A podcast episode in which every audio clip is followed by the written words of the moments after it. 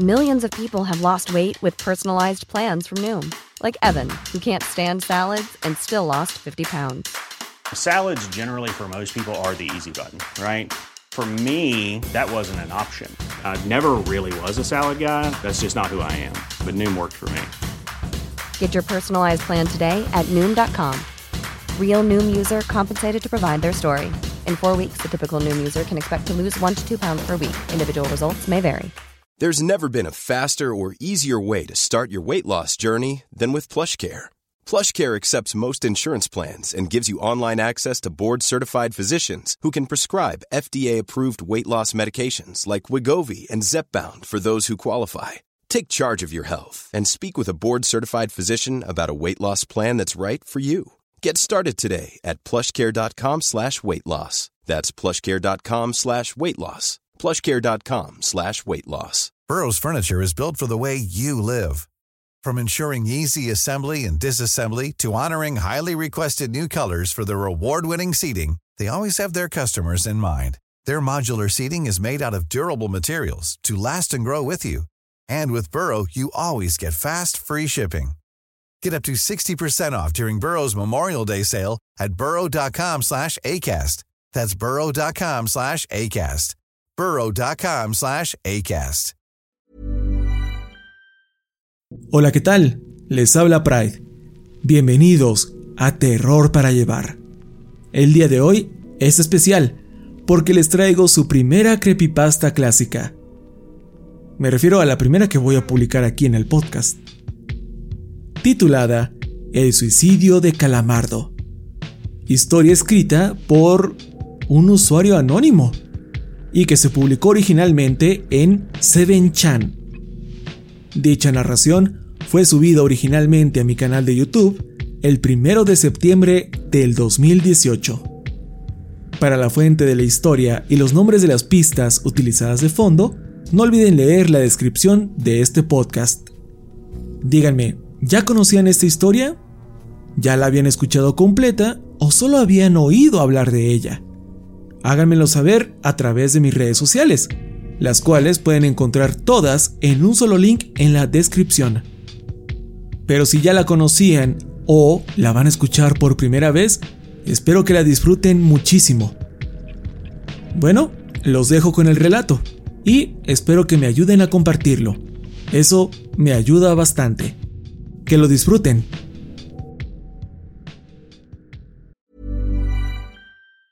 Hey, it's Ryan Reynolds and I'm here with Keith, co-star of my upcoming film If, only in theaters May 17th. Do you want to tell people the big news?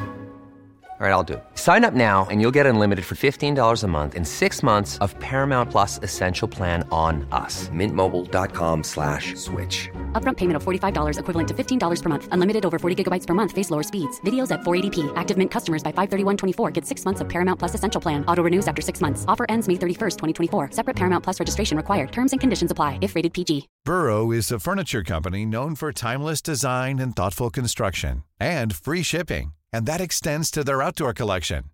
Their outdoor furniture is built to withstand the elements, featuring rust-proof stainless steel hardware, weather-ready teak, and quick-dry foam cushions.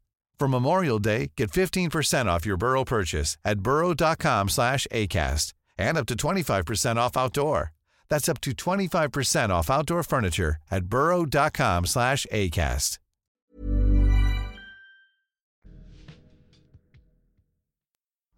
Solo quiero aclarar desde el principio que si esperan respuestas para el final, quedarán decepcionados. No las hay. Para titularme en animación, fui becario en los estudios Nickelodeon durante el año 2005. No me pagaban. Casi nadie paga practicantes. Pero tenía unas cuantas ventajas más allá de aprender. Para los adultos puede que no sea mucho, pero la mayoría de los niños en esa época se hubieran vuelto locos de estar ahí. Dado a que trabajaba directamente con los editores y animadores, podía ver los nuevos episodios antes de que se estrenaran. En fin, basta de rodeos. Acababan de estrenar la película de Bob Esponja, y el staff entero carecía de creatividad por esos momentos, por lo que les tomó más tiempo iniciar con la nueva temporada. Aunque en realidad el periodo de inactividad se extendió debido a razones más perturbadoras. Hubo un problema con el estreno de la cuarta temporada que retrasó todo y a todos por varios meses. Me encontraba con otros dos internos, varios animadores y editores de sonido en el cuarto de edición cuando recibimos una copia de lo que, se supone, debería haber sido el episodio Témele a una cangreburger. Así que nos reunimos en la sala de proyección para verlo. Debido a que aún no es la versión final, los animadores suelen ponerles títulos absurdos a los capítulos. Es como una broma interna. Por lo general, son nombres obscenos, por ejemplo, ¿Cómo no funciona el sexo? en lugar de Duérmete mi molusco, capítulo donde Bob y Patricio adoptan una almeja. Nada particularmente divertido, solo cosas del trabajo. Por lo que al leer el título El suicidio de Calamardo, no pensamos que fuera algo más que una broma mórbida. Uno de los internos soltó una pequeña carcajada al leer el nombre. El episodio comienza. La usual y alegre música se escucha de fondo. Nos situamos en casa de Calamardo, donde él toca su clarinete, desentonando un poco como es normal. Escuchamos a Esponja riendo en el exterior. Calamardo se detiene y le grita que baje la voz, pues tiene concierto esa noche y necesita practicar. Bob le dice que está bien y se va a casa de Arenita con Patricio. La transición de burbujas aparece y nos transporta hasta la parte final del concierto. Y es ahí cuando las cosas empiezan a ponerse raras. Mientras toca, algunos cuadros se repiten, pero no el sonido. Verán, para ese punto de producción, el sonido ya debería estar sincronizado con la animación. Así que sí, eso no era común. No obstante, cuando termina de tocar, el sonido también acaba, como si nunca hubiese existido el salto en la animación. Hay murmullos entre el público antes de que comiencen a abuchearlo, pero no lo hacen juguetonamente, como suele pasar en la caricatura, no. La malicia en sus voces es muy clara. Calamardo ocupa la toma. Se le nota asustado. Luego, vemos a los espectadores, con Bob Esponja en el centro. Él también abuchea, algo muy fuera de su personaje. Sin embargo, eso no es lo más extraño, sino el hecho de que todos tienen ojos hiperrealistas, muy detallados. No son fotos de ojos, pero es algo un poco más creíble que CGI. Tenían las pupilas rojas. Algunos de los que presenciábamos el video nos miramos entre nosotros, confundidos. Pero como no éramos los escritores, no cuestionamos el atractivo que pudiera tener para los niños. La escena cambia. Ahora vemos a Calamardo sentado a la orilla de su cama, luciendo bastante desanimado. Se puede ver el cielo nocturno por su ventana, así que no ha pasado mucho desde que terminó su presentación. Lo inquietante de esa parte es que no hay sonido. Literalmente, ni siquiera el zumbido usual de las bocinas. Era como si las hubiesen apagado. Calamardo solo se quedó sentado, parpadeando en silencio durante 30 segundos. Luego, empezó a lamentarse lentamente. Se cubrió los ojos con sus manos, con sus tentáculos, y lloró por un minuto completo mientras tanto el sonido de fondo aparecía poco a poco. Sonaba como una pequeña brisa en medio del bosque. Lentamente, la toma se acerca al rostro de Calamardo, y cuando digo lentamente, me refiero a que solo lo notarías si comparas dos tomas con 10 segundos de diferencia. Su llanto comienza a hacerse más fuerte, con más rabia. Entonces, la pantalla parpadea un poco, como si la imagen se torciera en sí misma por medio segundo antes de regresar a la normalidad. El viento también va en aumento cada vez se torna más severo, como si una tormenta se desatara en algún lugar a lo lejos. Lo incómodo de esa parte es que tanto el llanto como la brisa suenan reales, es decir, como si el sonido no saliera de los parlantes, más bien de algún otro sitio en la habitación.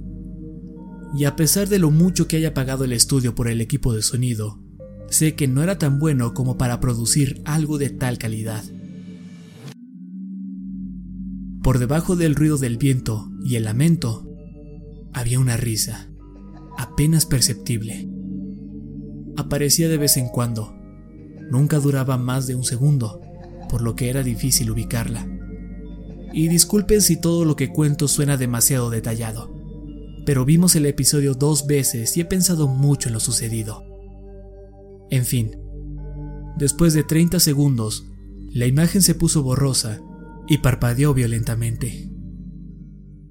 Algo apareció en la pantalla por una fracción de segundo, como si un cuadro de la caricatura hubiese sido reemplazado por otra cosa. El jefe de animación pausó el video y lo retrocedió cuadro por cuadro hasta que vimos algo atroz. La foto de un niño muerto, no mayor de seis años. Tenía el rostro mutilado, ensangrentado, un ojo le colgaba de la cuenca. No llevaba más que su ropa interior puesta. Le habían cortado el vientre y sus entrañas yacían a su lado. Estaba tirado sobre asfalto, como a la mitad de algún camino. Lo más perturbador de la imagen es que podías ver claramente la sombra del fotógrafo. No había cinta policíaca amarilla, ni marcadores de evidencia o tiza en el suelo, y el ángulo de la foto no encajaba con el que usan los agentes. Era como si el fotógrafo fuera el responsable de lo que ocurrió con el niño. Como se imaginarán, estábamos mortificados, pero seguimos viendo el metraje, esperando que todo fuera una enfermiza broma. El video regresó con Calamardo, aún chillando, más fuerte que antes. Sin embargo, ahora parecía que sangre le recorría el rostro desde los ojos. Esta también lucía increíblemente real casi como si pudieras tocarla. El viento sonaba más violento, incluso podías escuchar cómo se rompían algunas ramas. La risa ahora duraba un poco más y aparecía con más frecuencia. Después de 20 segundos, la animación se distorsionó otra vez. El editor no quería regresar al video. Nadie quería. Pero sabíamos que no había otra opción. En esta ocasión, la foto parecía ser de una niña, no más grande que el chico. Yacía boca abajo. Sus pasadores estaban en un charco de sangre a su lado. Al igual que el niño, también tenía un ojo de fuera y solo usaba calzoncillos. Sus intestinos estaban apilados encima de ella y salían de una herida en su espalda. De nueva cuenta, el cuerpo se encontraba en la calle y la sombra del fotógrafo era visible, de forma y tamaño muy similar a la de la anterior imagen. Tuve que tragarme el vómito que se había acumulado en mi garganta, y una becaria, la única chica en la habitación, salió corriendo. El show continuó. Aproximadamente cinco segundos después de que apareció la segunda fotografía, Calamardo se quedó callado, al igual que todos los ruidos de fondo.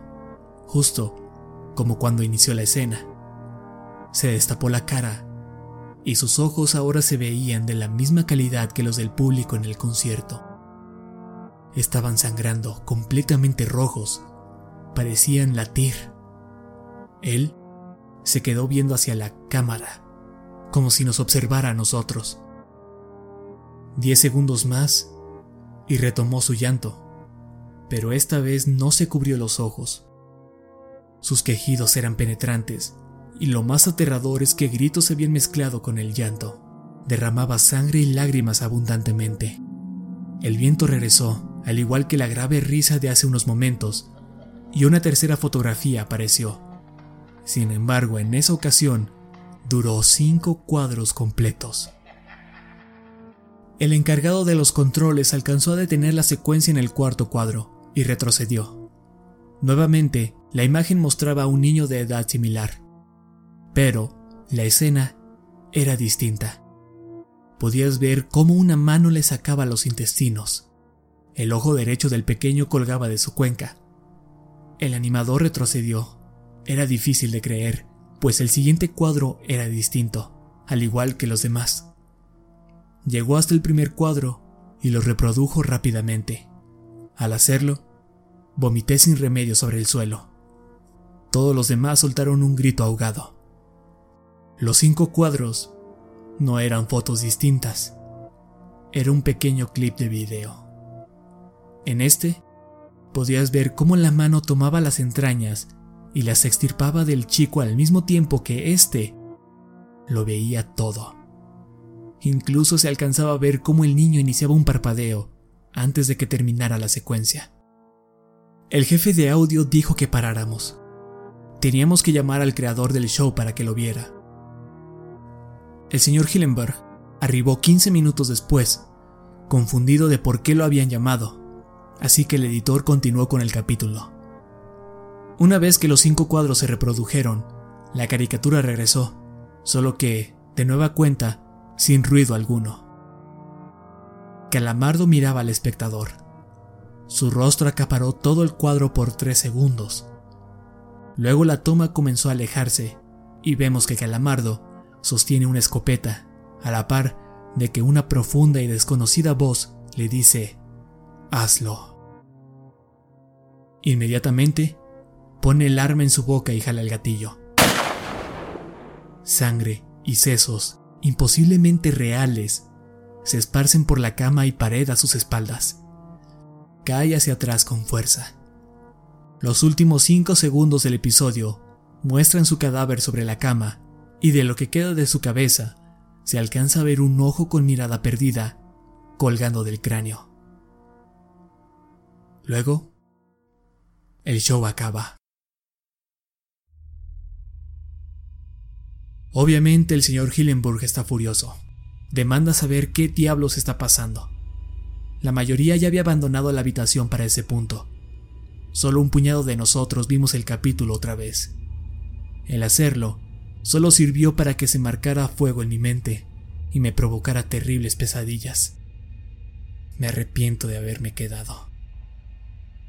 La única teoría que se me ocurre es que el archivo fue editado dentro de la cadena en algún estudio de dibujo y luego lo enviaron a nosotros.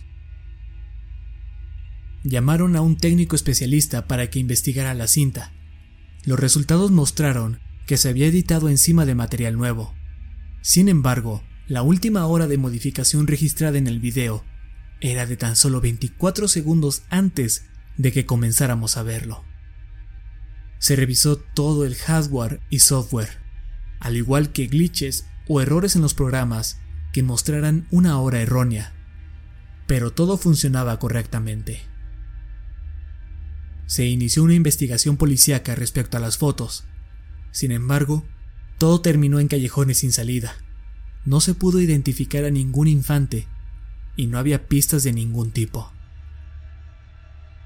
Nunca he creído en fenómenos inexplicables, pero ahora que he visto algo de lo que no se puede probar nada, más allá de nuestros testimonios, veo al mundo de forma distinta jamás se supo la verdad tras todo esto.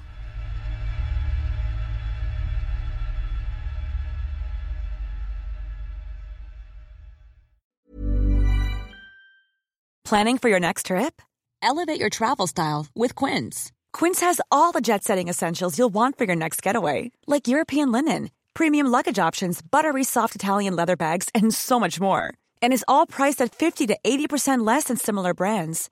Plus, Quince only works with factories that use safe and ethical manufacturing practices. Pack your bags with high-quality essentials you'll be wearing for vacations to come with Quince. Go to quince.com/pack for free shipping and 365-day returns. Even when we're on a budget, we still deserve nice things. Quince is a place to scoop up stunning high-end goods for 50 to 80% less than similar brands. They have buttery soft cashmere sweaters starting at $50 luxurious Italian leather bags, and so much more. Plus, Quince only works with factories that use safe, ethical, and responsible manufacturing. Get the high-end goods you'll love without the high price tag with Quince. Go to quince.com/style for free shipping and 365-day returns.